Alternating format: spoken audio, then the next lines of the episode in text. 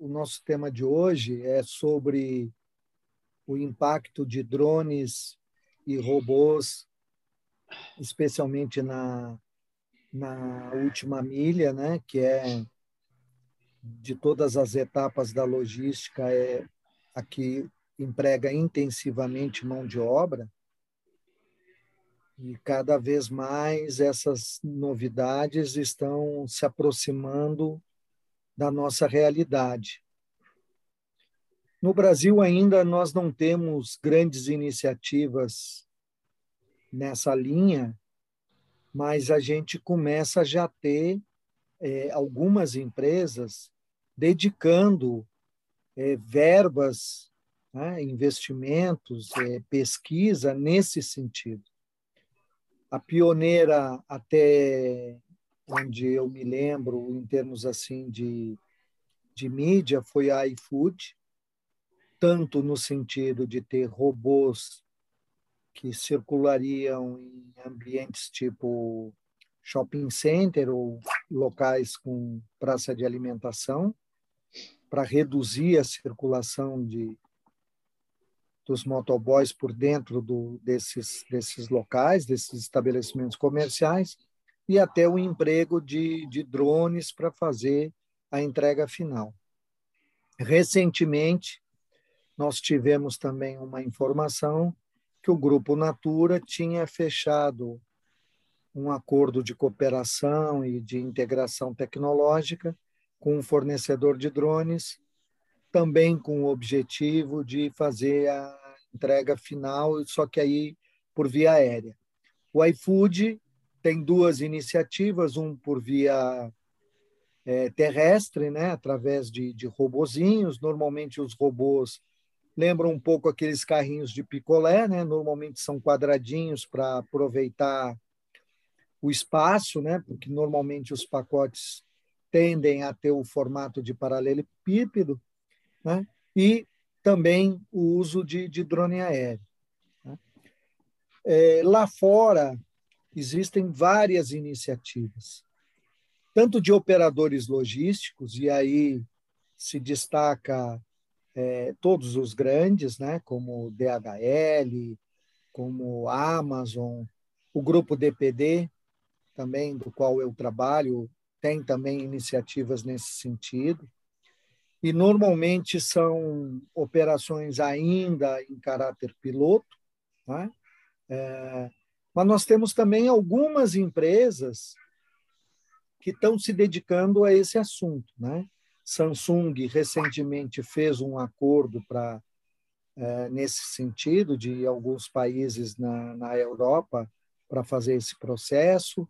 A Alphabet, que é a holding da, da Google, também está tomando iniciativas e possui, inclusive, uma subsidiária é, que se chama Wings, que está fazendo já vários testes nesse sentido.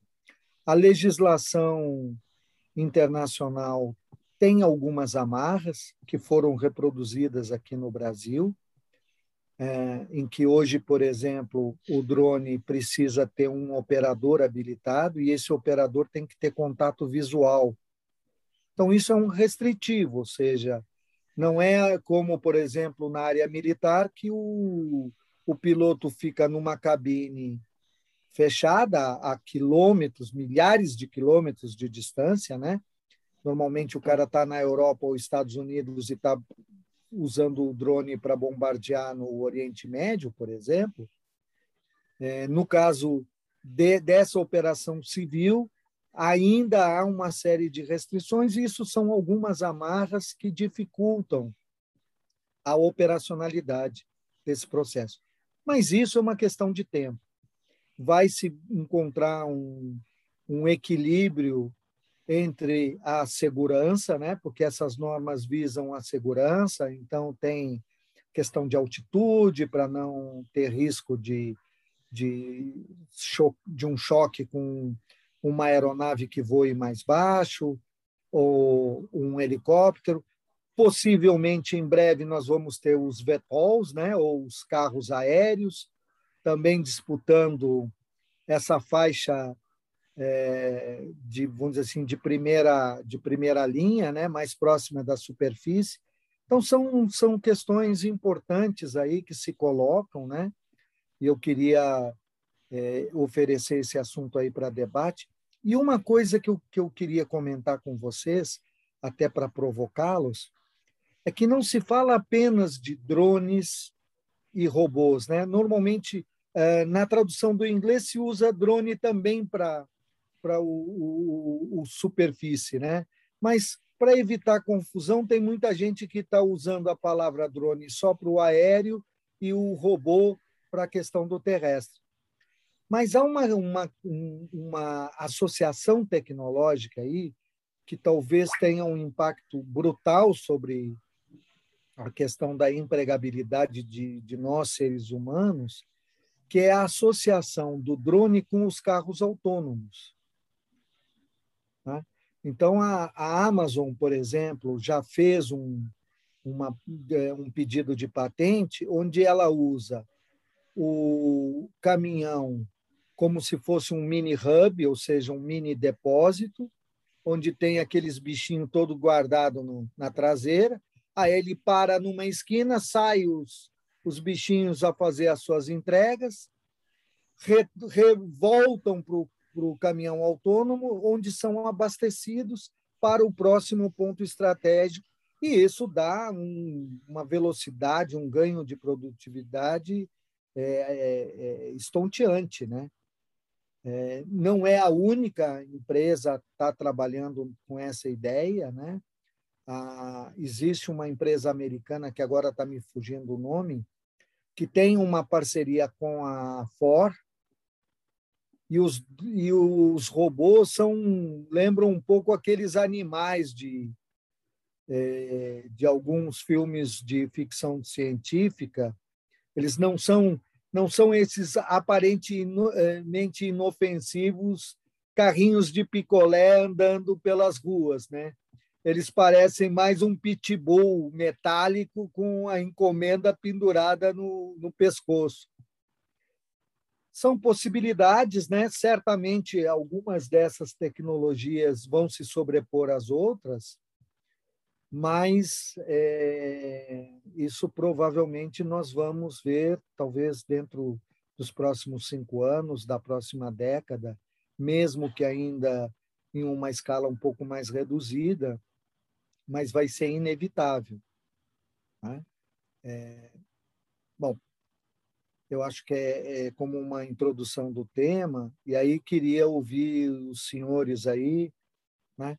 Começando pelo Celso, que o Celso tem uma visão mais sindicalista, um pouquinho mais à esquerda de quase todos nós. Então, Celso, provoca aí os, é, esses reacionários aí, por favor. Muito bem. É, antes do, da conversa, a gente estava comentando a respeito da disrupção digital, uma série de coisas aí, e tentando explicar o que é que está acontecendo na própria sociedade, nessa mudança de cultura, de uma série de coisas. E vejo que o, o emprego né, de robôs e drones também, ela tem, é, é, tem os, né, os pontos positivos e tem os negativos também. Os positivos a gente poderia estar né, elencando, tipo, segurança, né, como você disse, a questão do, do espaço aéreo poderia estar colidindo, mas, é, pelo que se fala, é, ouvi uma propaganda, por exemplo, da Volkswagen, comentando sobre exatamente um carro elétrico e autônomo. Então, esse carro elétrico autônomo, mais outro carro elétrico autônomo, eles não precisam de sinal, porque um se comunica com o outro e um dá passagem ao outro. Quer dizer, a comunicação vai ser com todos os, é, é, é vamos dizer, todos os drones que estiverem no ar. Como acontece, né? Você lembra daquele, daquele desenho animado onde né, no ar se aparece lá é, motor, motor, motor, motos, é, caminho, carros e tudo voando e não se colidem. Por quê? Porque eles se, se comunicam. Provavelmente o futuro vai ser dessa forma. Então, a questão da segurança vai ser realmente um negócio é, é, próximo de 100%.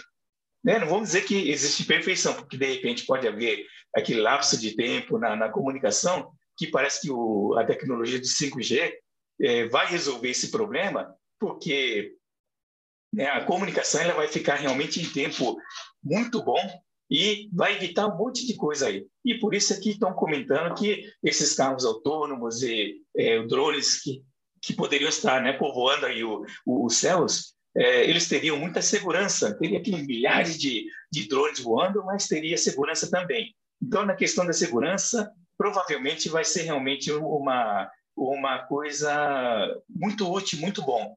Inclusive também é, é para nós que usamos veículos, é, provavelmente acidente vai ser o mínimo possível. É, atropelamento, acidente, esse tipo de coisa provavelmente não vai existir mais, a não ser que a pessoa se jogue na frente de um, de um drone é, em movimento, aí não tem como, né? Mas é, segurança eu acho que seria um item realmente muito positivo. Na questão também do processo das, das empresas, é, imaginou a gente ter todo um, né, todos os robôs trabalhando em todas as fábricas e é, quando o usuário ou o cliente pede um produto, ela vai somando. Poderia ser, por exemplo, uma, uma fábrica é, é, aqui no norte do, do país, pessoas do mundo inteiro fazendo pedido, essa fábrica já saberia quanto que deveria produzir no dia seguinte. E fazendo isso, ela produziria e também já emitiria um código onde é, é, o carro automatizado pegaria esse, esse objeto, levaria para talvez um, um avião também automatizado, que levaria para o outro lado do mundo. Chegando lá, ele já também teria, seria recepcionado por um drone, por um, por um carro autônomo, é, é, autônomo e faria entrega é, é, onde a pessoa tivesse, independente do endereço que ele colocasse no pacote. Por quê? Porque é, é, o celular estaria conectado com todo o sistema. Então, nesse caso, o, o, começa da origem, o planejamento da origem, de quanto ele deveria estar produzindo para o dia seguinte, ele fica perfeito, ele vai produzir aquilo que é necessário, é, o tal do just in time. Então, quando ele faz isso, diminui bastante o custo. Diminuindo o custo empregando também um fluxo de, de, é, é de, de encaminhamento dessa, desse objeto para quem está interessado nesse objeto, também custo muito mais é, é, razoável, então o preço já fica mais barato. E também poderia se localizar a pessoa onde a pessoa estivesse, sem necessidade de, de ter um, um, endereço fixo, né? Então lembramos aí do nosso amigo Maurício que está aí é, navegando no, nos mares. Então, onde ele aportasse, a encomenda chegaria lá para ele receber. Então, o segundo ponto positivo é a questão do planejamento, questão também do custo que vai diminuir bastante. É, e que mais? É, com relação a esse processo operacional, né, que, que acontece não só na questão do marketing, que seria um negócio tremendo, sem necessidade de empregar um monte de processo para chegar à fábrica para poder produzir aquilo que é necessário, mas é, é, ele ter a flexibilidade de produzir a quantidade necessária, onde o mercado seria o mundo inteiro, não seria o, o mercado local. Hoje sabemos que o mercado, normalmente da, da, das organizações, é local, ele não pode fugir daquilo lá, por causa do planejamento, do, do fornecedor e uma série de coisas lá. Então, evitaria esse, esse limite também, abriria um, um espaço ilimitado né, de, de, de, produção dos negócios. E com relação também uh, uh, às vantagens que isso leva, o próprio indivíduo ele estaria recebendo o objeto onde ele, onde ele estivesse, não esperando é, em determinado endereço, como é, a gente estava aqui conversando com o Alemar, né? se o, o nosso amigo carteiro, ele chega, não está querendo trabalhar, simplesmente diz, olha, a pessoa não, não atendeu, passei lá três vezes, não atendeu e devolve a encomenda. Né? Isso não aconteceria, porque o, o drone, o, o, robô, chegaria exatamente onde a pessoa está. Evitaria-se um monte de problemas que hoje nós vemos por causa do quê? Por causa do ser humano. Ser humano estando dentro do processo é um problema sério, né? Agora, falando sobre ser humano, seria... Caminha um, tuas, as tuas conclusões aí, por favor. Desculpe ser antipático, então, mas... É, duas, duas questões negativas, né? É a questão do desemprego, porque automatizando tudo, o desemprego vai ser em massa mesmo. É, inclusive, na questão da logística, emprega-se muita gente E com esse processo tudo automatizado, com, com certeza muita gente estaria desempregado, né? Mas é... olha, é, eu li recentemente um livro do, de um cara chamado Kai Fu Lee. Ele é chinês de nascimento e, e teve toda a formação acadêmica dele nos Estados Unidos. Ele foi o primeiro presidente do Google na China. É, é um livro interessante, eu recomendo a todo mundo que queira saber um pouquinho sobre inteligência artificial, ler esse livro. Ele é, eu li assim quase que de fôlego, assim, é, gostei muito do que eu li. E ele comenta o seguinte, que a humanidade vai ter que passar por uma nova reforma, uma nova onda de, de reeducação sobre o seu papel dentro do mundo, tá? E o caminho para nós, como sociedade, é nos humanizarmos. Porque na hora que a gente tenta competir com o computador, no tratamento de informação, em cálculos, em projeções, em previsões, em produtividade, a gente perde de goleada. A gente é Sim. um Ibis na frente Sim. de um Real Madrid ou de um Manchester United. Ou seja, não temos chance nenhuma. Rogério, pode falar então, o nome desse livro para anotar? Inteligência Artificial. Porque, por exemplo, uma, é, um, é inteligência artificial Caifuli, tá? É, é, esse é o nome do cara. Do cara tá? Cai e, chutei aqui alguma é, coisa E o interessante é que o, o, ó, tá ali o livro. Olha. Eu, eu tenho ele em formato digital, em e-book. É esse livro. É fantástico. É fantástico. É. Tá? Agora, o, o que o Celso falou, e ele só não citou o nome do santo, é que essas, toda essa tecnologia ela está envelopada num negócio chamado internet das coisas né? que é, é, na verdade, o que, que o, esse foi um nome genérico quando as máquinas se conversam entre elas sem a, a intermediação humana. Né? Então, isso dá uma agilidade, dá uma precisão realmente fantástica. Tá? Mas eu queria botar mais gente na parada aí, hein, Marcos? Pode, pode. Fala um pouquinho. Fala um pouquinho aí para sobre. Bom, eu queria fazer uma pergunta, Rogério. Na verdade, como leigo no assunto, é, eu já vi uma época aí é, vídeos é, sobre drones, né? Eu creio até que é ficção isso aí, né? É, drones que fazem entrega, por exemplo, nos edifícios, no próprio andar da pessoa, na janela. Chega na janela, a pessoa abre, pega a encomenda. Isso é pura ficção? Isso já existe? Não, Ou é uma realidade alguns, próxima? Existem alguns protótipos, né? É...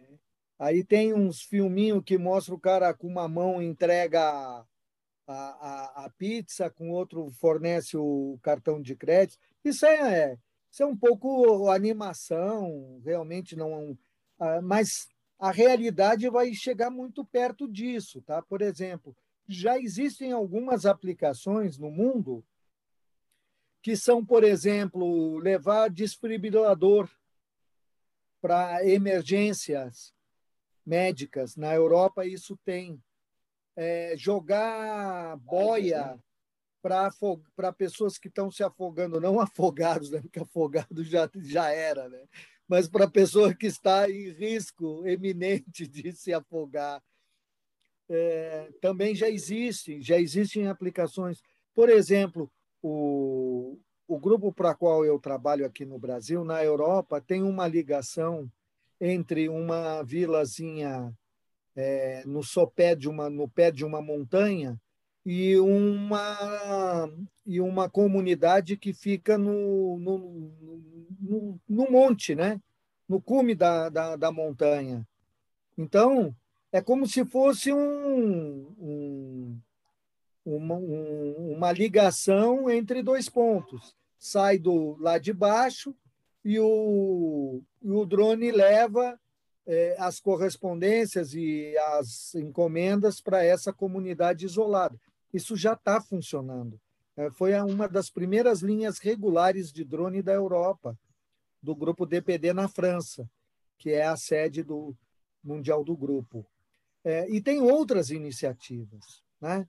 É, a Mercedes se juntou com a DHL, né? porque é tudo, todos empresas germânicas, também fazendo é, é, a van já adaptada, que ela abre o teto, que serve como ponto de pouso e decolagem de drones. Tem muitas iniciativas né, nessa, nessa linha, mas ainda são em pequena escala. Né? É, na Austrália se leva medicamento a, a povoados mais isolados, é, mas ainda não é uma, não é exatamente o que nós operadores logísticos queremos, porque nós queremos chegar nas grandes cidades, né? É ali que está o filé mignon do, do, do, do serviço, é onde está o público, é onde está a demanda, é ali que é ali que vai realmente as coisas acontecer. Uh, a Amazon já tem projetos em alguns estados americanos uhum. também nesse sentido. Então, as coisas vão, vão caminhar de uma forma intensa. Né? É, o, o Celso falou uma outra coisa é, que eu queria até dar, dar um, um nome técnico aí para o negócio, porque eu acho que para quem quiser depois pesquisar vale a pena. É, existem já algumas iniciativas, e tem pelo menos duas bem fortes, que tentam suprir a imprecisão dos CEPs. Né? Tem lugar que o CEP só chega até o centro de carteiros. Tem lugares, como no Brasil, que chega na rua ou em pedaço de rua, né? um trecho da rua. Uh, tem lugares que isso é um pouquinho mais para frente, por exemplo, o Canadá tem um projeto que lá atrás se chamava Projeto Paradigma, que chegava na residência. Mas é um país com poucas casas, né? um país que tem uma densidade demográfica muito baixa. Né? Mas existem duas iniciativas, uma delas se chama What Three Words, que dividiu o mundo em milhões de retângulos de dois metros por dois metros. Então, isso, por exemplo, permite a localização quase que precisa de uma pessoa, por exemplo, perdida na selva, numa palafita, na Rocinha. Tá? Isso é usado já nas, em algumas comunidades brasileiras, tá? pelas associações de moradores. Por quê? Porque não há o, um, uma urbanização é, suficientemente organizada para poder identificar as moradas. Então, com esse, com, com essa metodologia, se consegue dar uma precisão é, absurda Tá? Se consegue, por exemplo, dar a localização do Maurício, nosso ah, grande marinheiro, na Marina. E se ele mudar de, de, de, de, de, de doca, né, de, de cais, sei lá como é que é o nome da, daquele negócio, vai estar tá preciso, ou seja, nós não vamos entregar no barco do, do vizinho dele, nós vamos entregar exatamente no barco dele. E, te, e o Google desenvolveu uma técnica parecida de codificação, que também é um espaço de terra ou, ou de, de, de, de, superfície, né? porque pode ser água, né? pode ser palafita, é, também muito preciso.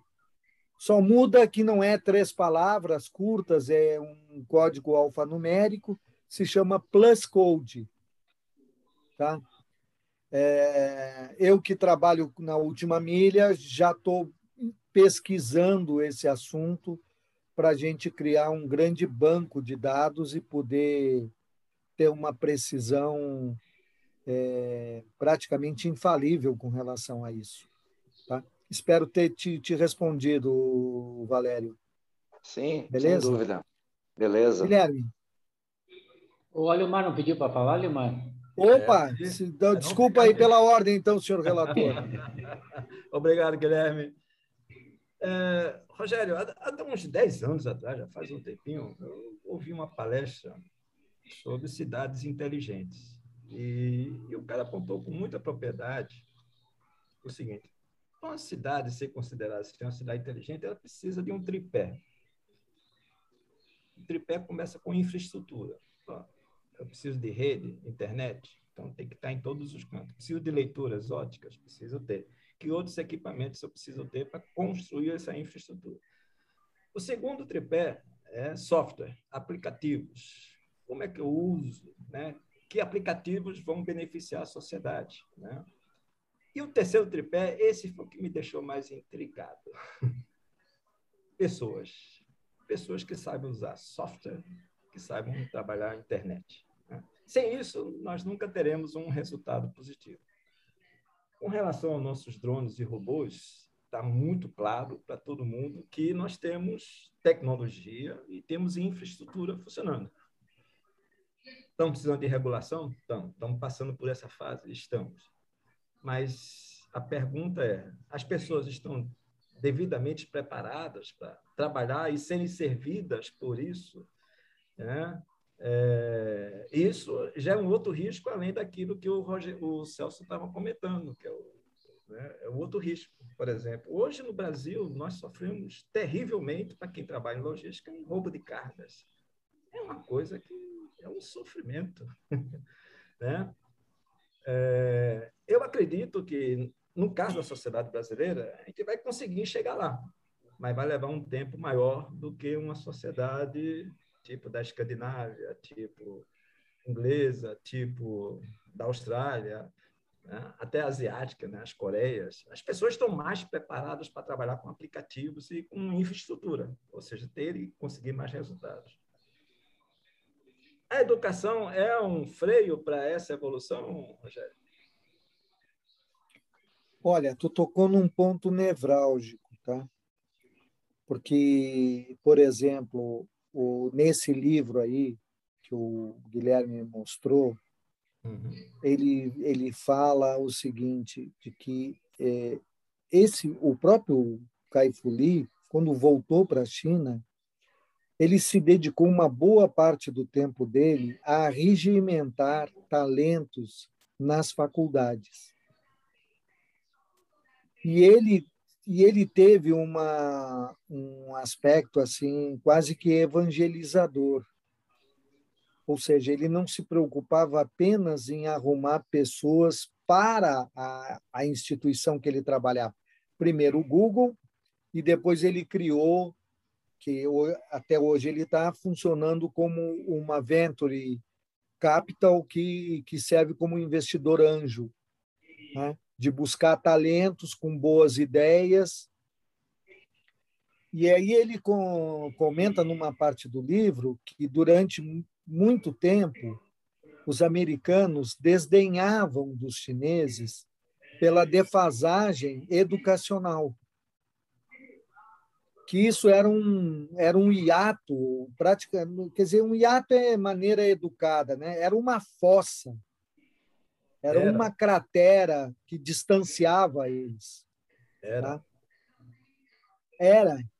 E não só. E o que, que aconteceu? Eles investiram muito na educação e eles não têm um escrúpulo que aqui no Brasil a gente tem, que é não misturar o público e o privado no bom sentido. A gente tem a mania de misturar o público e o privado para levar vantagem. Tá? Ou seja, a universidade ela tem que ser um polo agregador, ela tem que ser um, como se fosse um, um local para germinar, é como se fosse um local para criar é, é, é, incubadora, né? Seria, acho que o nome técnico seria uma incubadora. É, então isso, isso é, aí o que que acontece? Se tem a ideia, mas não se coloca em prática. Por quê? Porque a ideia não tem.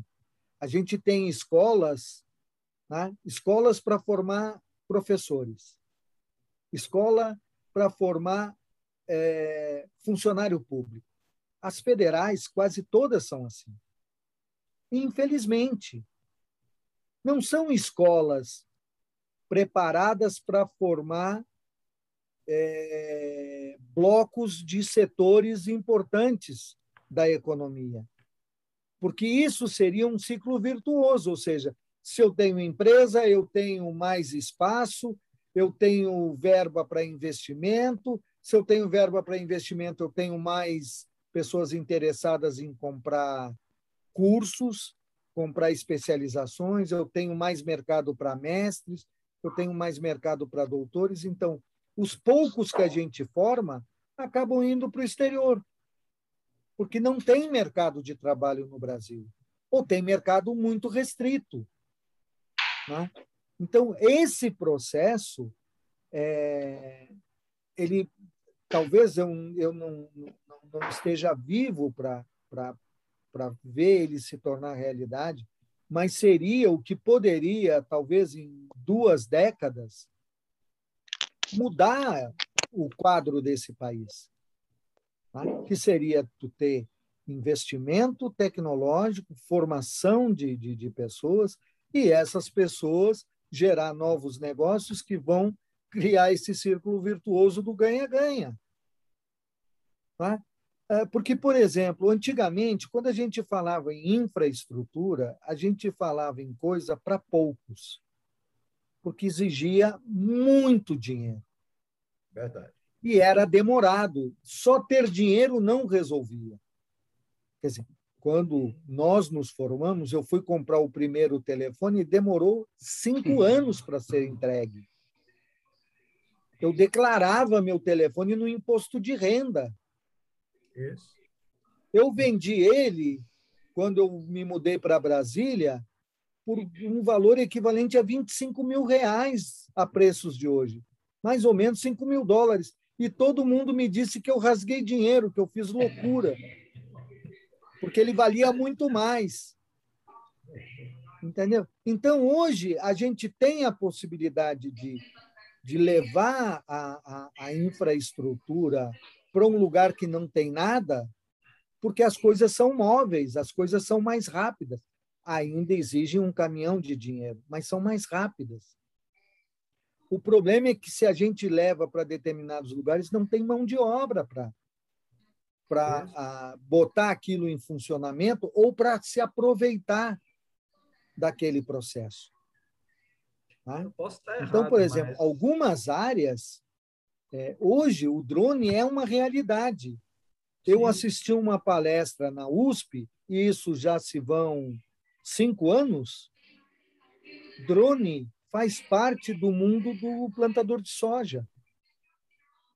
Ele não bota mais agrotóxico a varrer, ele não bota adubo a varrer. Ele tem um, um cara que analisa para ele o desenvolvimento das plantas com base nas imagens, o, faz análise do solo para que cada local tenha a dose certa de, de, de adubo. É, não se faz aquele processo de sair varrendo é, com defensivo agrícola, a sua propriedade e a propriedade dos, dos vizinhos. Então, a gente já tem algumas áreas que usam. É, nós temos é, fabricantes de drone agrícola de, de ponta. Entendeu? De ponta. Os caras têm contrato de cooperação técnica com a NASA, com o Escambau. Entendeu? Por quê? Porque tem usuário e esse usuário vê benefício, ele tem ganho de produtividade, ele tem ganho de, de na, na, na, geração de, na gestão, melhor dizendo, de custo, entendeu? Então a gente a gente precisa é identificar esses esses pontos positivos e tentar de alguma forma é, ter isso como um projeto de país, entendeu? Eu acho que esse é o grande desafio entendeu? E, e se é a gente e se a gente não se preocupar com a educação, que é a, é a base do processo, tá? nós estamos ferrados, para não falar coisa pior, que tem criancinha nesse horário acordada, né? Então, e aí, Guilherme? Tu que ficou por último aí. Não sei, Leomar terminou, Leomar? Terminei. Obrigado. Tá. é, na verdade, eu tenho duas coisas ah, sobre esse assunto que eu queria compartilhar com vocês. Primeiro, é, eu quero saber como vai se dar isso, porque nós não vamos fazer a mesma coisa com outros tipos de equipamento, né? É, não é melhorar a cela que nós vamos melhorar o transporte, nós temos que deixar o cavalo de lado. Então, eu queria entender, eu não vejo um carrinho de picolé disputando vaga com um motoqueiro da iFood, nem um dronezinho apertando o interfone no meu apartamento. Deve ter outras soluções no pacote, tá? Eu estou curioso para saber que tipo de nova solução vem por aí. Mas o, o mais importante que eu quero colocar é o seguinte: a questão ética. É, para o bem e para o mal, tu pode utilizar isso tudo para garantir o poder do Estado, né? Por exemplo, vamos pegar um exemplo ali, ah, eu quero acabar com o tráfico de droga lá na Rocinha. Por que, que eu não tenho um drone com reconhecimento facial que joga bomba lá dentro da casa do, do chefe da quadrilha, chef, né? Quem é que vai quem é que vai decidir se eu devo dar um tiro no cara ou não, né? E também o outro lado, por que, que o bandido também não pode ter um drone e eu estiver andando em Copacabana e ser assaltado por um drone? Então tem é, é, esses aspectos éticos que também tem que se considerar, né? É, certamente nós vamos é, encontrar soluções para isso, mas eu fico curioso de, de esperando que isso aconteça para ver que solução que vai se dar, né? Porque o que pode ser potencialmente um, uma evolução tremenda pode trazer problemas que hoje nós não temos, né?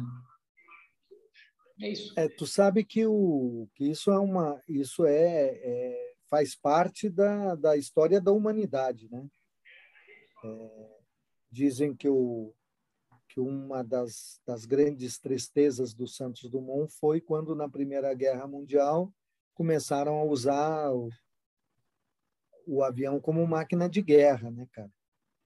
Então, isso aí, isso aí eu acho que é inexorável, entendeu? Isso é mais certo do que amanhã ter um, um, um, um, pôr do sol, um despertar, entendeu? Isso é, vai acontecer. É, essa questão da ética, por exemplo, é, de usar para abater, os americanos fazem isso já há bastante tempo, né?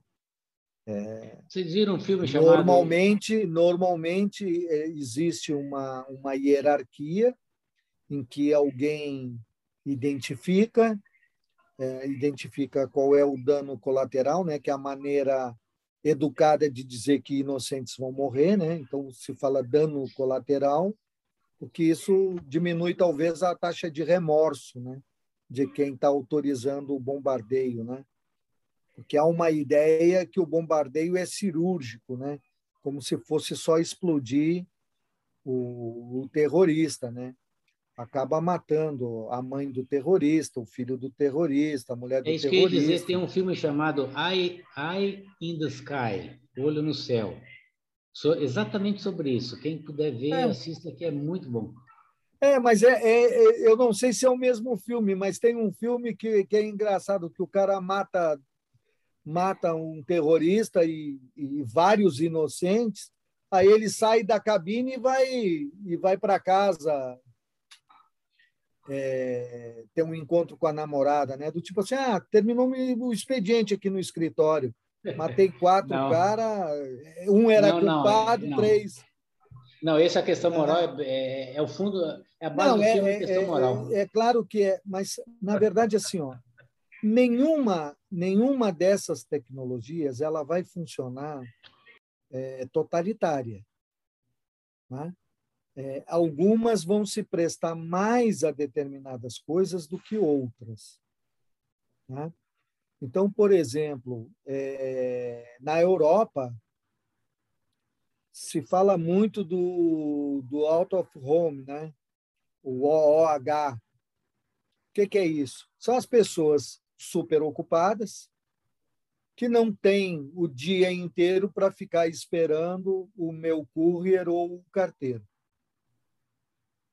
certo? Então, são dadas uma série de possibilidades. Então, por exemplo, a DPD criou uma, na verdade, comprou uma startup né? que a DPD é origem francesa e o nome da rede se chama Picap. Né? Por quê? Porque era uma, era uma estatal num país anglo-saxão e eles usaram depois essa tecnologia. O que, que faz? Faz uma aposta restante, para vocês todos que são de correio, um termo comum, que é um ponto de coleta e de entrega em comércios que têm interesse em receber uma clientela diferenciada, uma clientela com poder aquisitivo. Né? No Brasil, um monte de gente já copiou a ideia, né? Então, além da rede picape que, que a Jadlog tem, uh, existem outras empresas que desenvolveram ideias assemelhadas, para não dizer que foram copiadas, né? porque isso fica ficar feio, né? Mas são, são ideias derivadas desse conceito. Então, tem a Pega Aqui, tem, tem a Cangu, tem várias, tem várias ideias assemelhadas que transformam um, um comércio é, em um ponto de captação de sellers, de plataformas e, e de público em geral, dependendo da. É, algumas, algumas dessas redes estão se associando a marketplaces, então acabam atendendo principalmente é, pessoas que vendem pelo e-commerce e usam esses pontos como um redutor de custo da sua operação. Então, o frete fica num valor menor, tanto para no caso de coleta como para o caso de entrega.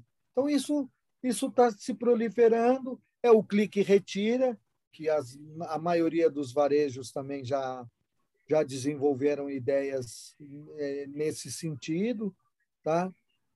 Aí entra os lockers, entra mini hubs, entram as entregas de, de, de, de, de baixa emissão de ou como diz o, o português o descarbonizado, né? Quer dizer, por bicicleta, a pé, enfim, por algum meio que não agrida tanto o planeta. Então tem várias ideias e todas essas ideias elas elas orbitam né? é, como uma associada à outra, né? Então é, eu acho que é um pouquinho de, de ficção aí tipo Jetsons, né? Essa história do, do, do drone entrar pela janela, acho que isso nós vamos demorar ainda para ver. Eu acho, entendeu? me parece. Até porque a gente tem rede, porque a gente tem medo, a gente tem vidro, tem grade, tem um monte de coisa. Eu acho que muito drone vai bater e vai cair no chão, entendeu? Porque, afinal de contas, estamos no Brasil. Né? É, é. Mas, mas certamente nós veremos também na, no lado negro o, o, no, no, da força, né? É, a questão do uso também desses recursos tecnológicos. Já tem drone levando o celular para para presídio, né? já abateram alguns drones levando cigarro e, e outras cositas más. Então, é, isso vai ser inevitável. Tá? O desvio de, de tecnologia para o outro lado, eu acho que vai ser inevitável. Entendeu?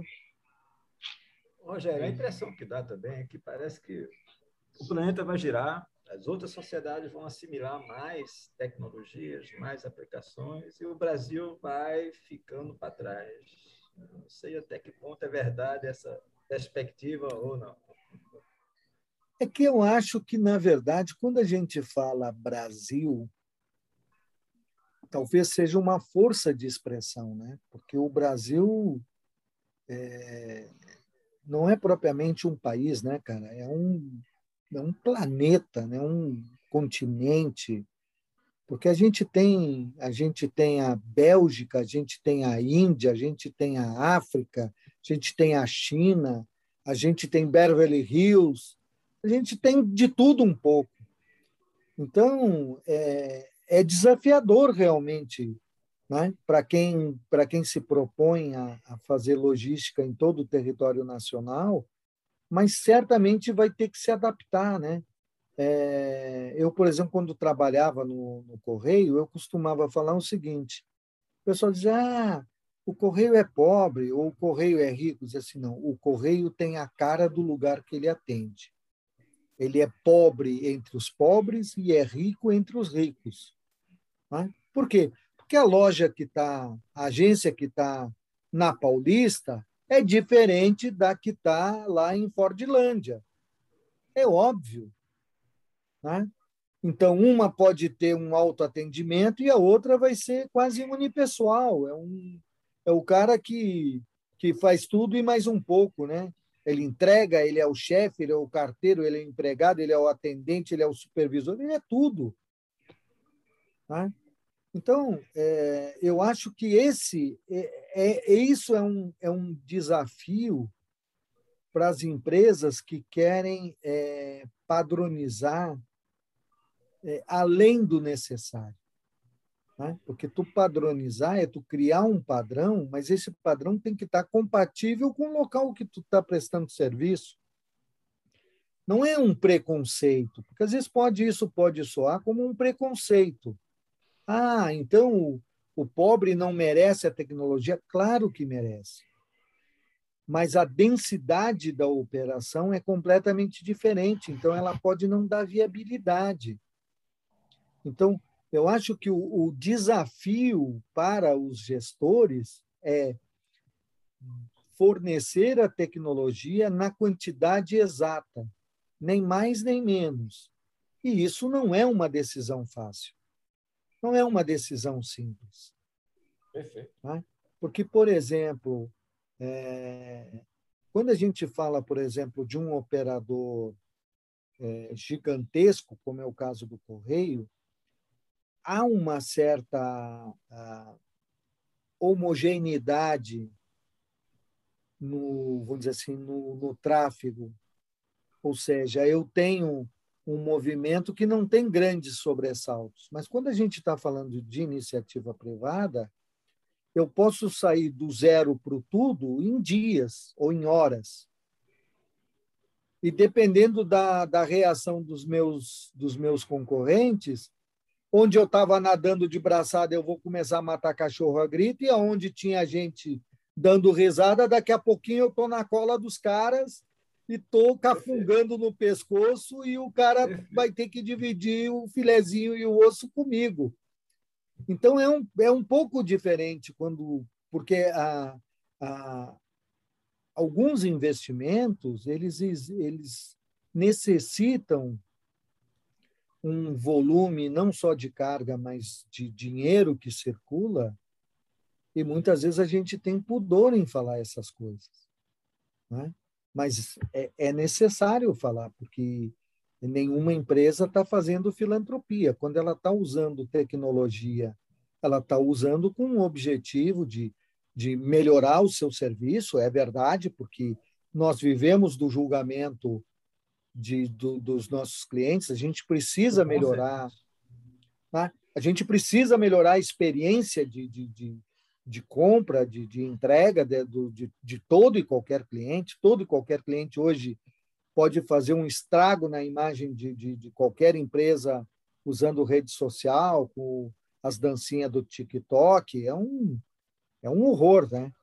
Então, é, todo mundo está tá preocupado com isso, né? Mas, mas as empresas têm que dar resultado, né? É, é, preciso a gente lembrar esse pequeno detalhe, porque senão a gente quebra, né? Não tem, não tem quem simplesmente, ah, não, então vamos fazer aqui uma nova taxação e está tudo certo. Não está tudo certo, né? Porque o acionista vem cobrar e é justo que ele cobre, ah. né? Porque ele ele está investindo, mas ele espera e necessita do retorno do capital empregado, né? É óbvio, né? Claro. Maravilha. Guilherme? Não, já estou satisfeito. Valério, tu que é um, o nosso eterno indagador, ficou algum ponto que tu gostaria de, de, de, nos fazer refletir um pouco mais sobre o tema? Não, Rogério, para mim, é, eu acho que foi uma, uma aula fantástica, né? Deu uma, uma visão assim global do, das novidades, das inovações que nos aguardam num futuro breve, né? Então, até pela minha característica de leigo no assunto, eu não teria nada mais assim de dúvida. A dúvida seria só sobre aquilo que seria ficção ou realidade, ou possibilidade do Jetson lá entrando pela janela. Realmente, eu nem tinha pensado nessa hipótese da, da hélice bater na grade ou na, na rede, eu nem tinha pensado nisso. Aí, enquanto você falava, enquanto você falava, eu já imaginei, viu, Rogério? Rogério engasgou aí. Enquanto você falava, já imaginei um mecanismo, onde engenheiro aqui, um mecanismo com um braço mecânico que levasse da plataforma o produto até a janela sem deixar a hélice tocar. Na... Mas olha, tu, tu, tocou, tu tocou num aspecto, tu tocou num aspecto que, que, não, que não é não, não é tão fora da realidade, tá? Se tu reparar, por exemplo, os drones de recreação, quase todos eles têm uma espécie de uma auréola que é para evitar o choque, com dois objetivos. Primeiro, não quebrar as pás, porque é, corre o risco do, do brinquedinho desabar no chão e se estabacar e quebrar. Isso é muito comum acontecer, tá? Porque a velocidade dele é desproporcional à sua estrutura, tá? Então tu tem razão. É, essa possibilidade ela pode não só ferir a pessoa, como o próprio o próprio drone, tá? Então eles eles têm alguns mecanismos de defesa, tá? De proteção, tanto de proteção do equipamento quanto de proteção de pessoas que eles podem estar se aproximando, tá? A outra coisa é que muitas vezes esses equipamentos têm sensores é, para justa, como o, o, Celso falou, por exemplo, a maioria, a, o, o mais simplesinho, aquele que tu compra no site chinês que vai custar menos de 100 reais, ele tem um, um GPS para medir a altura só. Mas alguns têm é, de lado, de cima, é, que dá um, um, um grau de, de, de, sensibilidade, não só de localização de equilíbrio, mas também de evitar de colidir. Tá? Então, há essa preocupação, é, é uma preocupação que passa também pela questão da segurança de terceiros, que podem se aproximar desavisadamente ou, des, ou não perceberem o risco de se machucarem, tá? Então, isso, isso são coisas que, a, que esses equipamentos têm. Normalmente, o, os drones que fazem filmagem, eles têm um. É, agora eu não me lembro, é uma expressão em inglês que, que é uma espécie de um estabilizador para garantir a qualidade da imagem.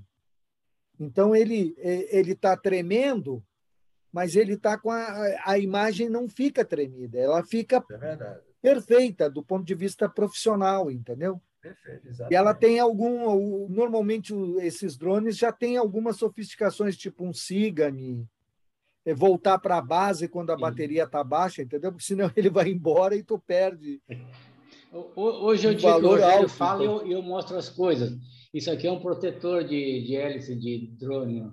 É, Imagina exatamente. Era isso que eu queria que eu queria bate, tentar bate reproduzir e ele está mostrando aí, ó. Tá vendo, ó?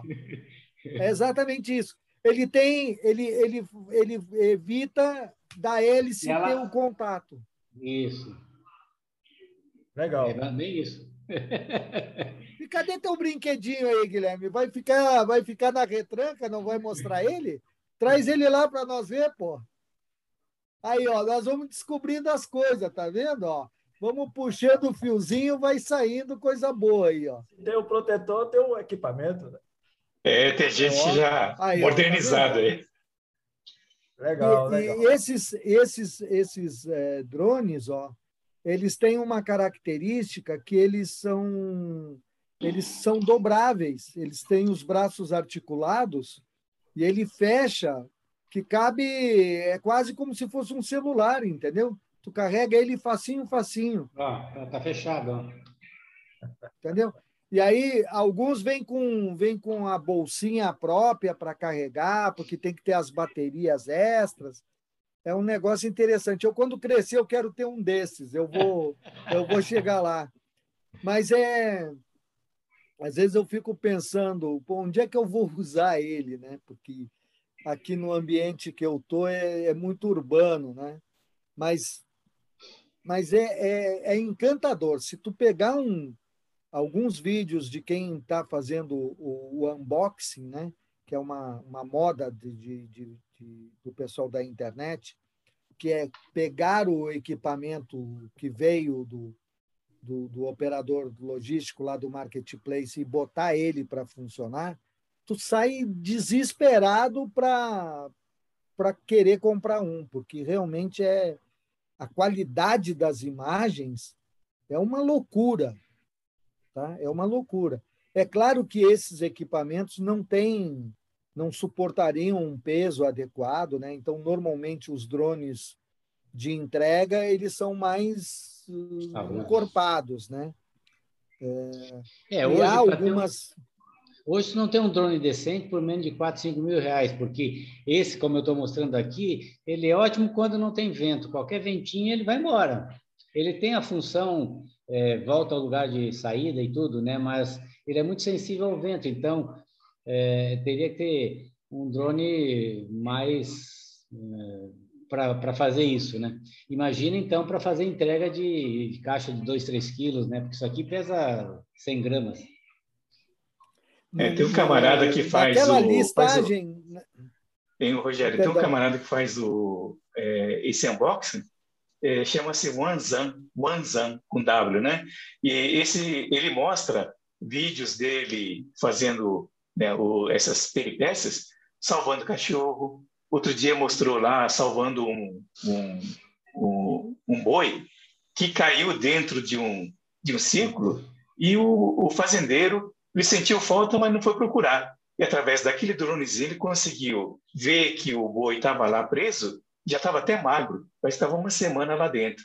E chamou o proprietário e ele falou: Puxa vida, né? se não fosse esse drone, esse, esse boi estaria morto né, nesse momento. Então, a gente vê né, uma utilidade, não só é, um brinquedinho, mas uma utilidade muito grande na questão social, ambiental, né? E uma série de coisas. É, o, eu vi, eu vi outro, eu até republiquei no, no meu blog, tem uma empresa brasileira que está desenvolvendo um drone para carregar coisas maiores. Aí normalmente ele já não tem esse formato do drone que, que o, o, o Guilherme mostrou. Ele tem normalmente um formato mais próximo, como se fosse um, um, um, aero, um aeromodelo. Né? Normalmente ele já tem um formato mais parecido com um avião. Ele é um drone, que ele usa o processo de, de pás verticais, mas ele tem uma estrutura mais parecida com um aeromodelo, né?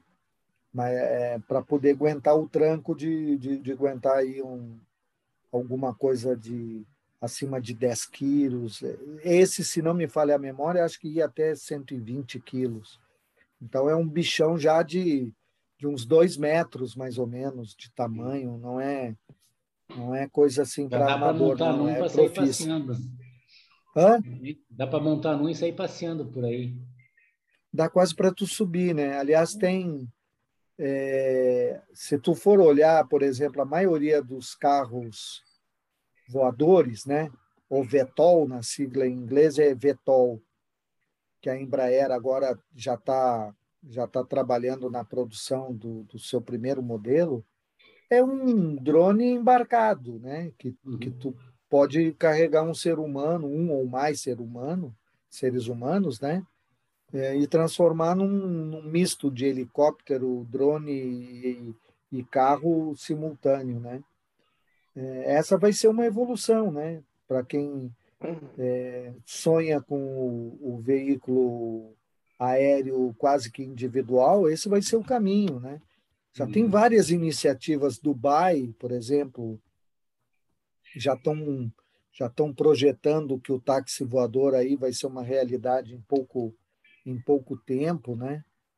É, mas realmente eu acho que o, que o, que o desafio o desafio do Brasil não é usar o equipamento, mas é como é, trabalhar a tecnologia, porque ser usuário é só uma questão de dinheiro. Né? É, o equipamento custa mil reais, vai ter acesso para muita gente, que é o preço de um celular. Se ele for 50 mil reais, vai ser um universo menor. Se ele for um milhão, meia dúzia de, de, de, de pessoas ou de empresas vão, vão ter acesso a ele. Mas é dinheiro. Né? É só ter o dinheiro que se consegue comprar.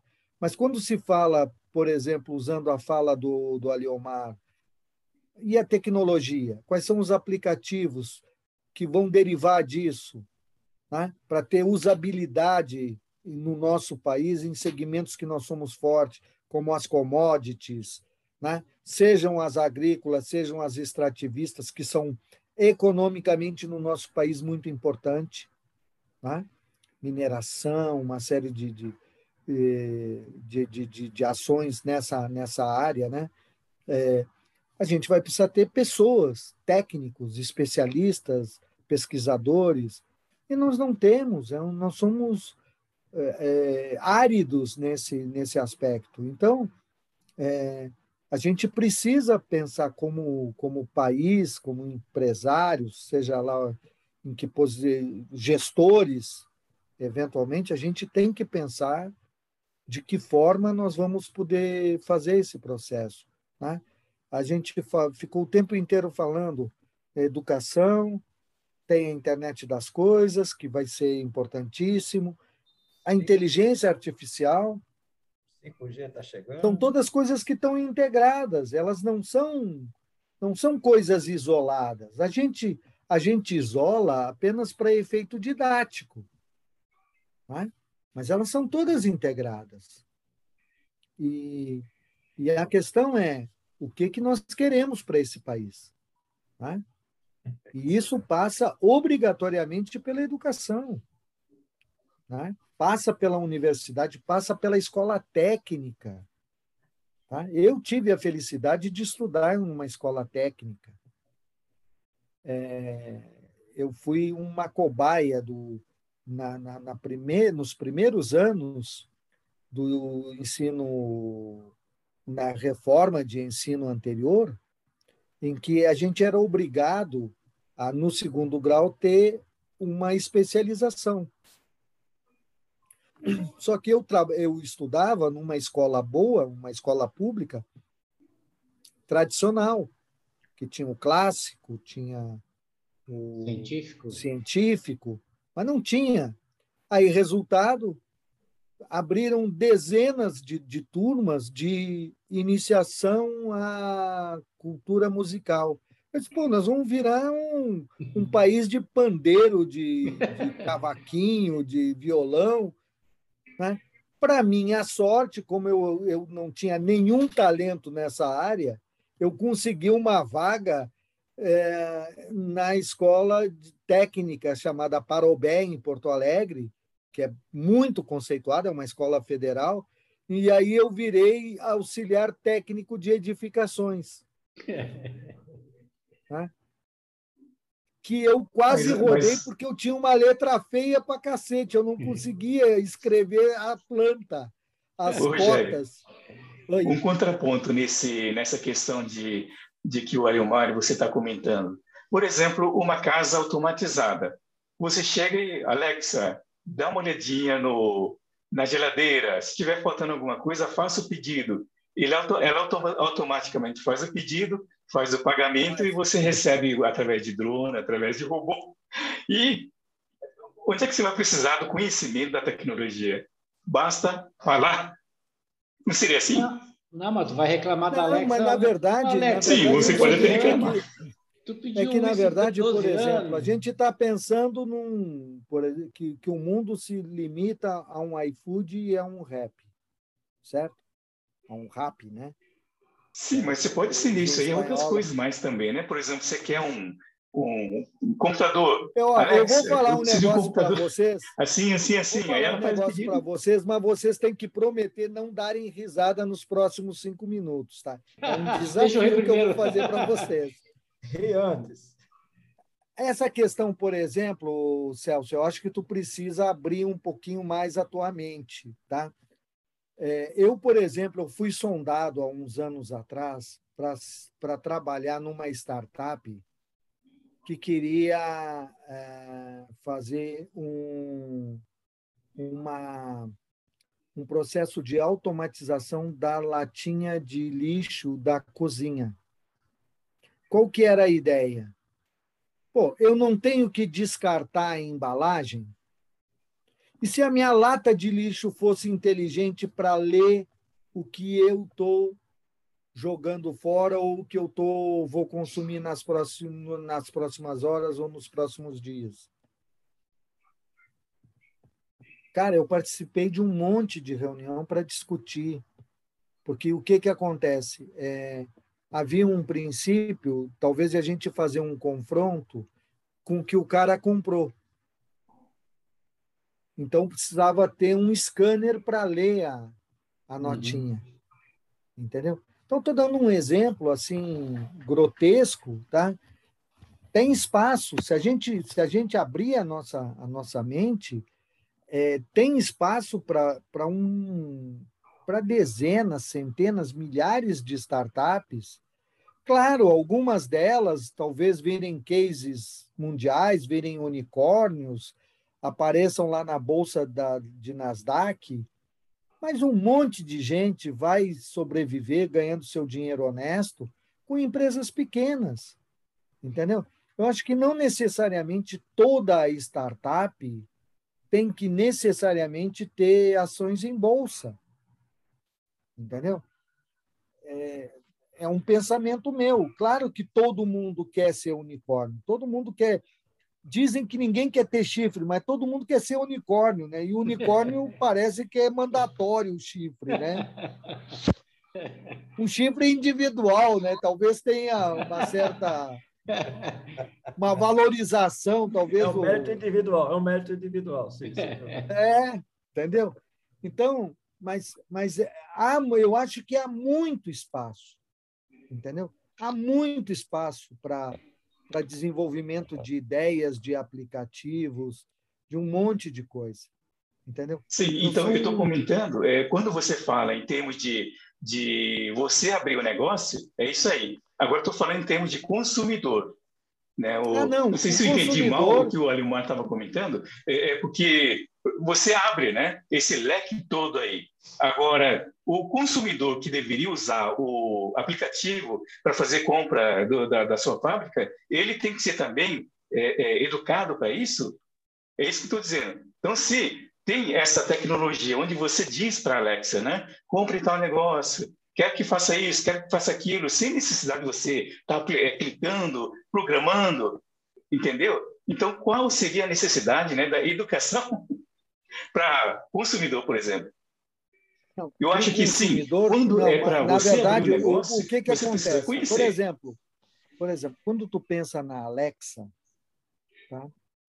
Por exemplo, é, há um há um aspecto antiético que dizem que a Alexa grava tudo que tu fala na tua casa. Até o ronco. Tá? Ela escuta, mas com um objetivo teoricamente saudável. Eu tá não acredito. Que é aprender a, o jeito que a gente fala. Tá? E quando eu digo eu, eu estou dizendo milhões de brasileiros, de chineses, de americanos, de chilenos e por aí vai afora. Tá? Eles querem aprender até o que os argentinos falam, né? para ver o nível de sofisticação da máquina. Né? Então, é, é, brincadeiras à parte, é, agora, por trás disso, tem um mercado de especialistas tá? porque isso tudo, a máquina ela não aprende sozinha. Ela tem que aprender com algoritmos, com uma série de, de, de programações, e isso exige um exército de pessoas que estão por trás. Então, eu, enquanto né? consumidor, eu não preciso. O, o, o desafio dessas empresas é dar uma ferramenta que seja a prova de tolo. Uma ferramenta que funcione até comigo, que sou filho de português. Então, é, eu, vou, eu, vou, eu vou falar e a máquina vai entender. A máquina vai falar e eu vou entender. Quer dizer, essa simplicidade ela tem um custo de desenvolvimento altíssimo. Né? Essa simplicidade ela não é por acaso. Ela foi exaustivamente estudada. Entendeu? Então, há um mercado de trabalho. Agora, este mercado de trabalho não é para um cara que tem o primeiro grau completo e que é um analfabeto funcional. Esse cara não tem espaço nesse mundo. Infelizmente. Entendeu? Ah, é culpa dele? Não, é culpa de nós, como sociedade, que não preparamos. A gente desdenha. Entendeu? Nós, como pais, vamos na escola e desautorizamos o professor, que está tentando botar ordem na casa. A gente transfere o caráter educacional para o professor. E ninguém aprende educação com o professor. O cara aprende erudição, aprende conteúdo programático, mas não aprende educação. Educação é os pais que têm a obrigação inalienável, sei lá que porra de nome vou dar para esse é, troço. Perfeito, entendeu?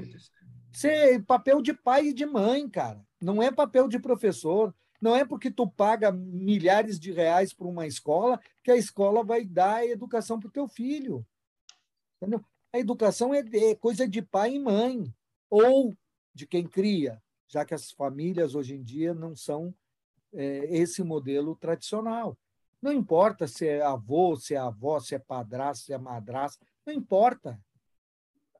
Quem cria a criança tem por obrigação ensinar a conviver de forma coletiva, a aprender a respeitar os, os outros, e a ter os princípios básicos de educação. Agora, a capacidade funcional de agregar conhecimento, de tecnologia, isso é um papel da escola.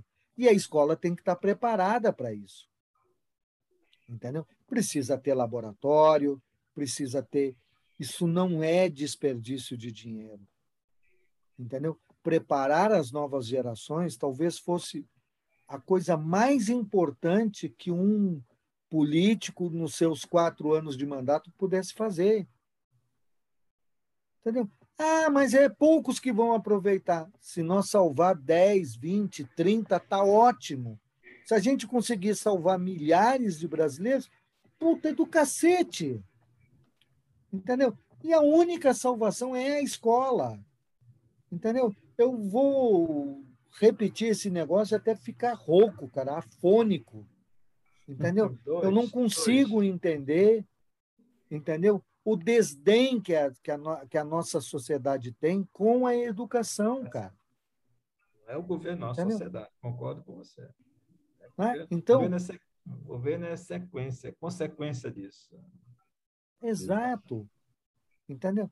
Então, é, essa questão, eu, por exemplo, eu, e eu acho que vocês são todos contemporâneos meus, né? acho que não tem nenhum rebento aí com muita diferença etária. Na nossa época, a escola pública era a escola de excelência. A escola privada era dos vagabundos. Tá? Eu me lembro, meu irmão foi. Hoje, o meu irmão é, é, é um cara que tem várias faculdades, tem, tem várias formações, é administrador, é, é, é contador primeiro, depois se formou em administração, tem vários MBAs. Hoje ele me dá um, uma surra de, de, de, titulação.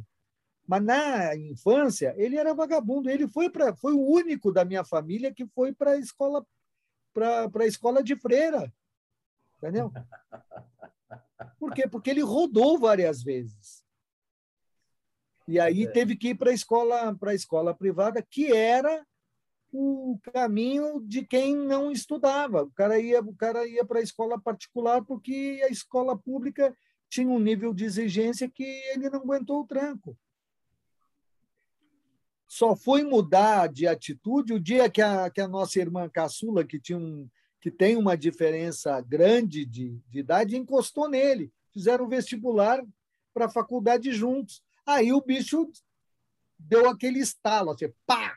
Acordou. Aí o cara virou e é um puta profissional, empresário, tem sua empresa, dá consultoria, é perito judicial, entendeu?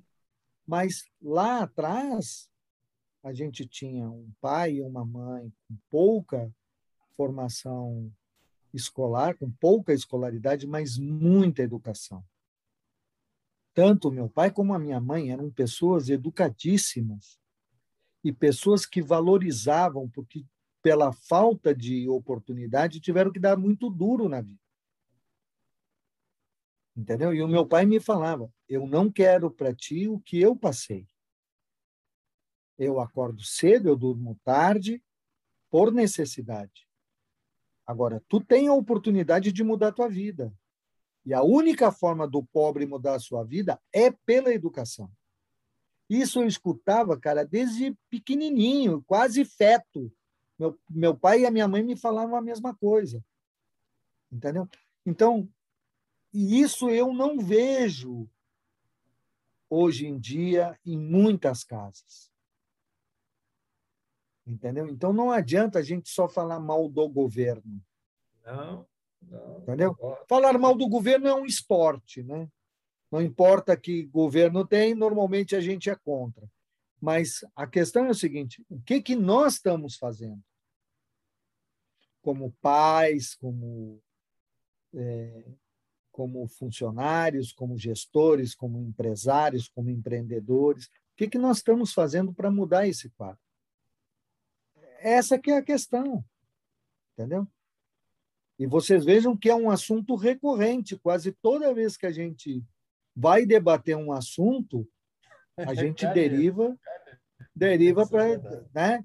Alguns aqui são puxadores de samba, né, Valério? Tu é, tu é, tu é compositor, mas tem uns puxadores de samba. E a educação? Tem um forró de vez em quando. Tem um a educação! Mas está certíssimo, Rogério. Parabéns, cara. Mas é, é, isso mesmo. E aquela tese de que a cidade inteligente, apoiada nos três tripés, é, no tripé sempre um é mais frágil, né? E esse tipo é educação, sem dúvida, é onde a gente vai patinar um pouco mais. Mas o nosso dever, eu acho que nossa missão é isso que você acabou de falar, cara. Temos que nosso poder de influência ao nosso redor, para que a gente pode dar de mensagem para um futuro melhor. Parabéns, foi uma grande palestra, campeão.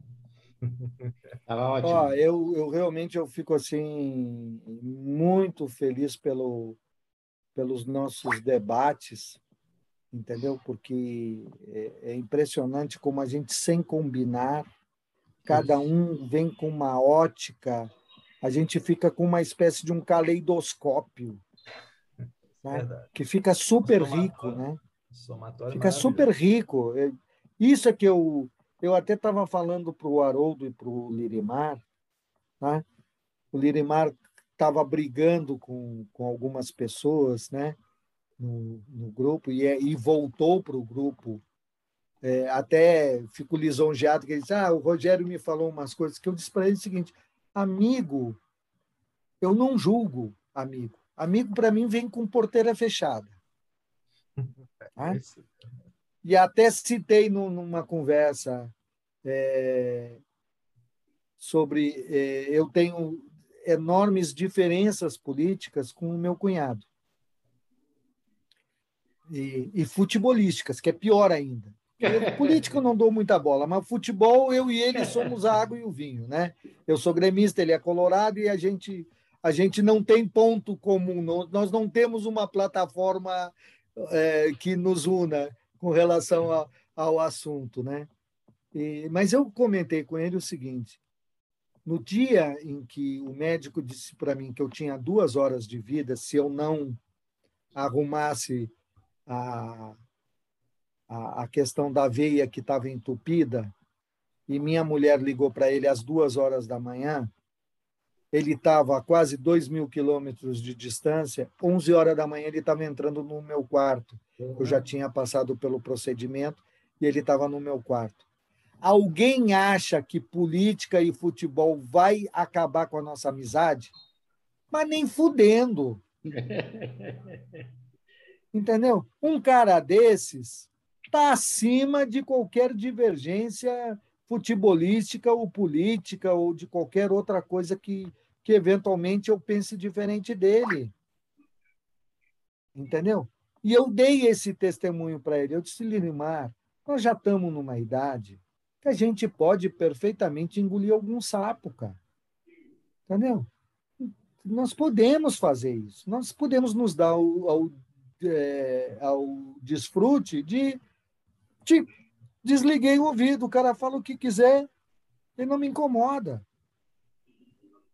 Né? E por quê? Porque eu falei para ele, eu disse, olha, tu precisa te juntar ao debate, porque tu é um cara que tem um monte de ideia diferente, não é melhor nem pior, é diferente. Tu vai agregar. Tu vai agregar o grupo. Vai? O problema Porque... é que é um, é um, tremendo desperdício, né, Rogério? Veja só a qualidade da nossa conversa aqui. É, ninguém precisa trazer à baila assuntos que eu, eu sempre falo que a questão do direito à liberdade de expressão ela mormente serve àqueles que querem falar o que os outros não querem ouvir. Aí ele exerce seu direito de liberdade de expressão. E todo mundo tem que ouvir mesmo não gostando. Então, essa é a, é a falsa liberdade de expressão. O resultado é que desagrega. Aqui, nós, todos nós temos nossas convicções, eventualmente não são as mesmas, mas isso não é importante porque nós queremos. E as pessoas, às vezes, não têm a noção do, do prejuízo que aquele exercício de liberdade de expressão está causando para o grande grupo. É. E eu Perfeito. até comentei uma outra coisa com ele, é o seguinte, eu acho que nós já temos idade suficiente para saber que nós não vamos conseguir mudar a opinião do outro. Entendeu? É tempo perdido, é desperdício, entendeu? E eu não gosto de desperdiçar meu tempo, entendeu? Então nem perco vou, vou querer convencer o cara. Eu sei que já é uma tarefa perdida, né? Mas, enfim, eu acho que, que, que a gente usou a, a questão do drone, do, do robô, para a gente voltar aos grandes dilemas aí da, da sociedade, da, da humanidade. E, mais uma vez, a gente conseguiu é, enriquecer, né? Tu vê que praticamente não falamos de logística. Né? A logística ficou como um pano de fundo, porque tem, tem coisas muito relevantes que são de caráter talvez mais universais e que estão nos rondando, né? Como seres humanos, como sociedade, como país, como usuários.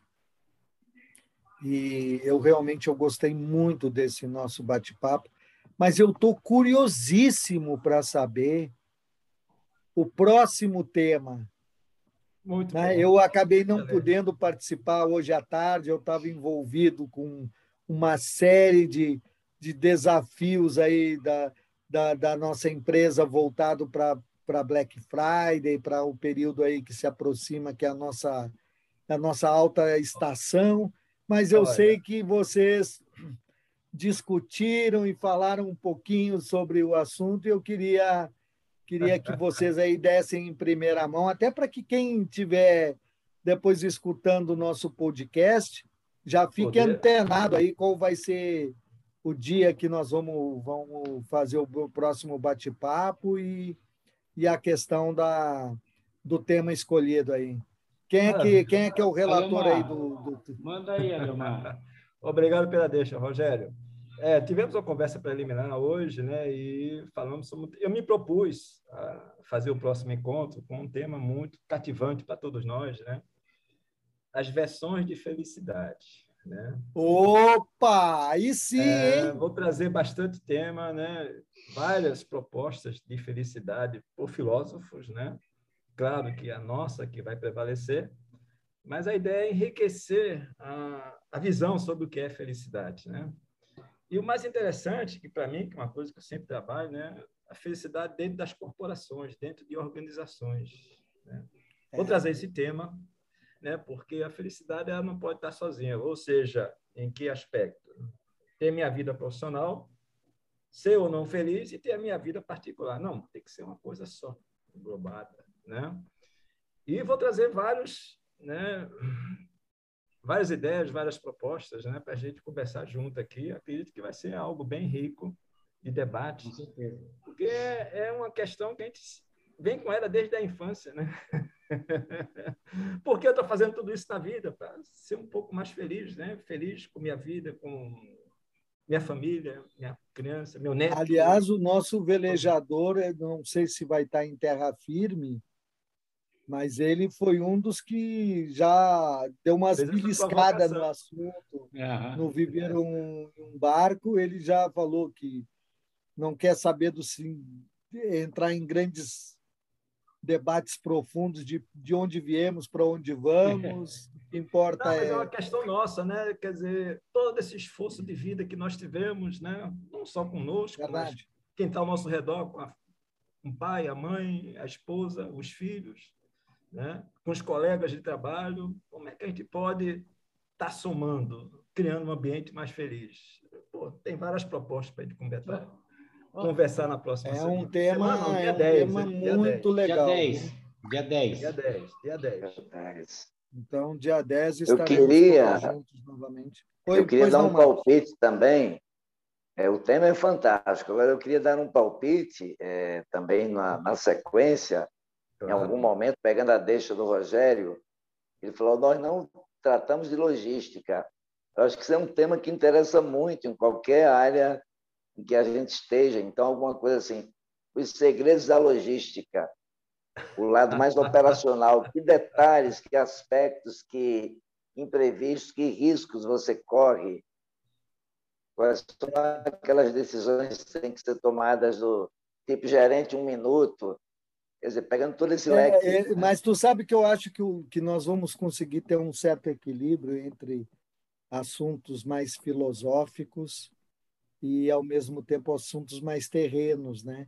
Eu acho que a gente vai conseguir ah, dar uma equilibrada legal. aí nessa pauta. Eu estava eu tava com. Eu confesso que eu tinha um medinho, tá? pequeno, mas tinha um medinho que era não parecer muito chato com relação ao tema, mas eu acho que a gente conduziu de uma forma bem leve. Legal, sem dúvida.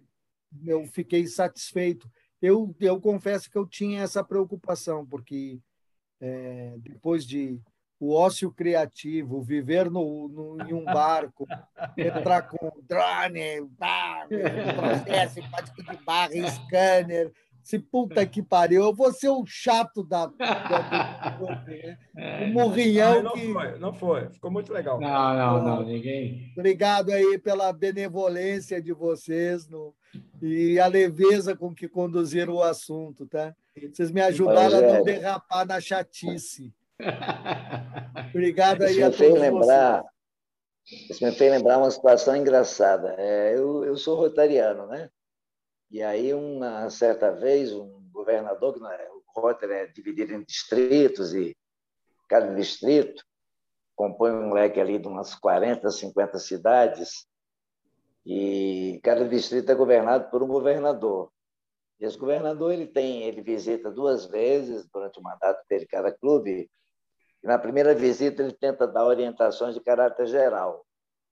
E aí uma vez o cara falou assim, olha, uma coisa que atrai muito as pessoas para as reuniões do Rotary, dali para se tornar um associado, são as palestras.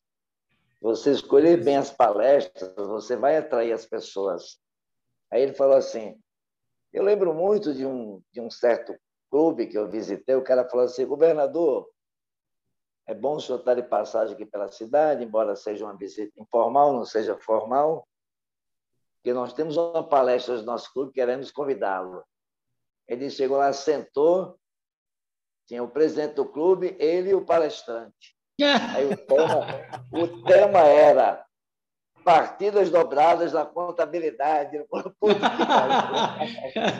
a quem interessa a porra de um tema desse? Não, às vezes, às vezes tirar o líquido do bruto é bom. Falou, falou, tenham cuidado, as palestra é bom, mas tenham cuidado, que às vezes aquele que parece ótimo é enfadonho pra cacete. Então, mas não é o caso da logística, não. Mas, mas olha, esse, esse, esse negócio aí, é, dessa questão aí, me lembrou o seguinte, cara, quando eu fui lançar o livro, eu estava num entusiasmo da porra e eu não conseguia quem uma livraria que me acolhesse. Por quê? Porque eu sou um notório desconhecido, né, cara?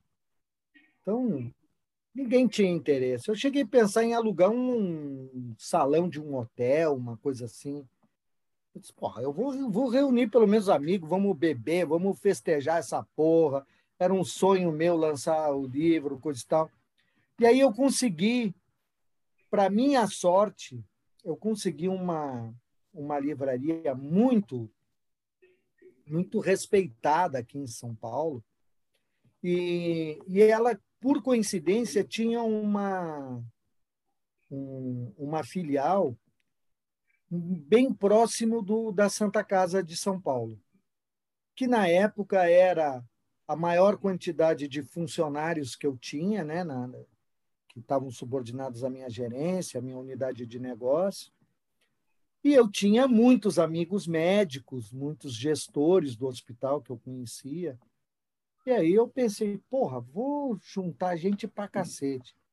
Aí o cara perguntou, ah, qual vai ser o horário que o senhor vai fazer a sua, a sua a, é, tarde, noite de autódromo? Vou fazer cinco da tarde. O cara disse, puta que pariu. Não, cinco hoje. da tarde não vai ninguém, meu amigo.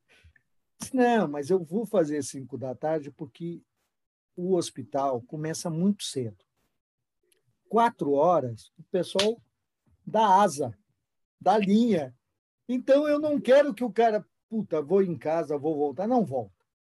O cara que saiu já era. Eu, eu tenho que fisgar o cara na, na, na hora passagem. que ele está saindo. Então, procurei um lugar a pé, para o cara não precisar gastar com estacionamento. É, os meus funcionários, a maioria não tinha carro, então era caminho do metrô. Então, né?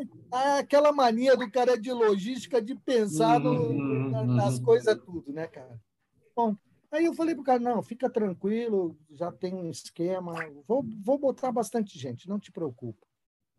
Aí o cara disse, ah, então tá bom, então o senhor me traga aí uns 30 livros. Como 30 livros? Ele não vai dar para porra nenhuma, cara, tu tá louco? Eu quero te dar uns 200 livros. Quem vai nessa porra é tua família, cara. Um outro amigo, mas. o resto, cara, vai te ligar da última puta, cara. Estou preso no trânsito. Eu disse, não, cara, eu vou botar, eu vou botar perto de umas 200 pessoas. Não sei se vendo 200 livros, mas umas 200 pessoas. O cara dava risada na minha cara, bicho. Dava risada. Não, tu tá iludido, cara. É teu primeiro livro, né? Tem toda a cara de ser teu primeiro livro. É teu primeiro livro. Tá vendo que é marinheiro de primeira viagem, cara. Tá. Não, não te ilude, para tu não ficar triste no dia. Comemore. Mais de 10 pessoas é festa. Aproveita, bebe, festeja, tira bastante foto. Cara, eu entreguei 120 livros para ele eu disse: não, vou te deixar 120. E numa determinada hora, o meu filho chegou para mim e disse assim: pai, vou lá no carro buscar aquela reservinha que tu trouxe, oh. porque já foi. Oh. Legal.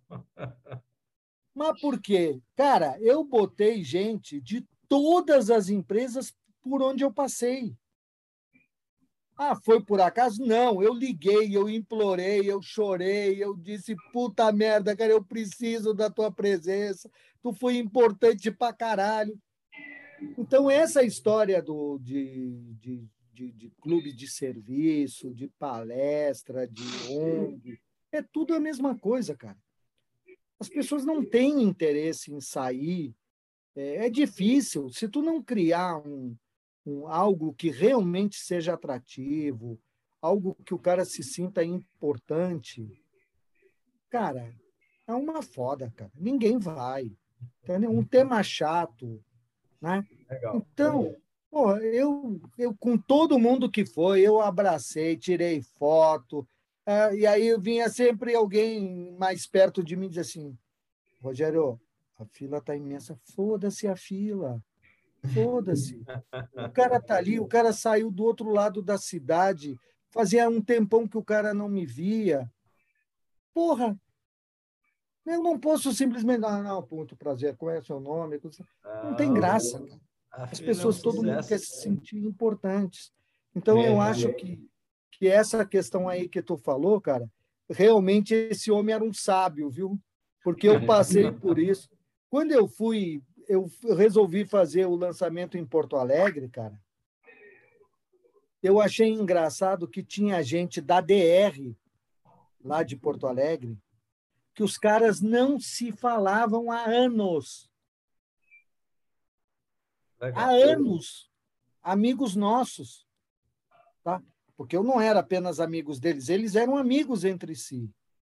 Mas a vida está tão corrida, o mundo está tão maluco, que o cara trabalhando no mesmo prédio em andares diferentes não se falam. Às vezes se curtem pelo Facebook, bota lá um joinha, coisa e tal. Mas, cara, tu pegar uma taça de vinho ou tomar um café, não importa do que que tu gosta de beber, de trocar. Puta, tu tá gordo, porra, tu emagreceu, pô, ficou careca, o caralho. Puta, isso tem um, um, um valor para nós seres humanos enorme, cara. E às vezes a gente despreza isso.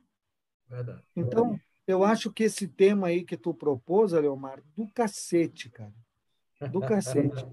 Vamos lá, vamos ver o que, é que vai acho, sair disso aí. Acho que, por exemplo, nós vamos ter. Eu já estou aqui elucubrando, porque, como eu sou meio caixão, eu já estou pensando nessa questão da felicidade corporativa, entendeu? Não, mas, mas é, é também. chegar nisso mesmo. É, é. Não, e agora a gente tem um outro problema, que é o seguinte, que é o 0800, né? Porque a gente tem que ser feliz, mas não pode abordar ninguém, porque isso pode ser mal interpretado, né? Vamos é. ver, vamos debater isso aí. Beleza. Tá então, Valeu. já ficamos todos os nossos então. Para que obrigado a gente a participe desse próximo aí. Muito obrigado a, todos, hein? Boa noite a um todo mundo. Um abraço para vocês. Um e daqui a pouco. Foi muito mais, bom.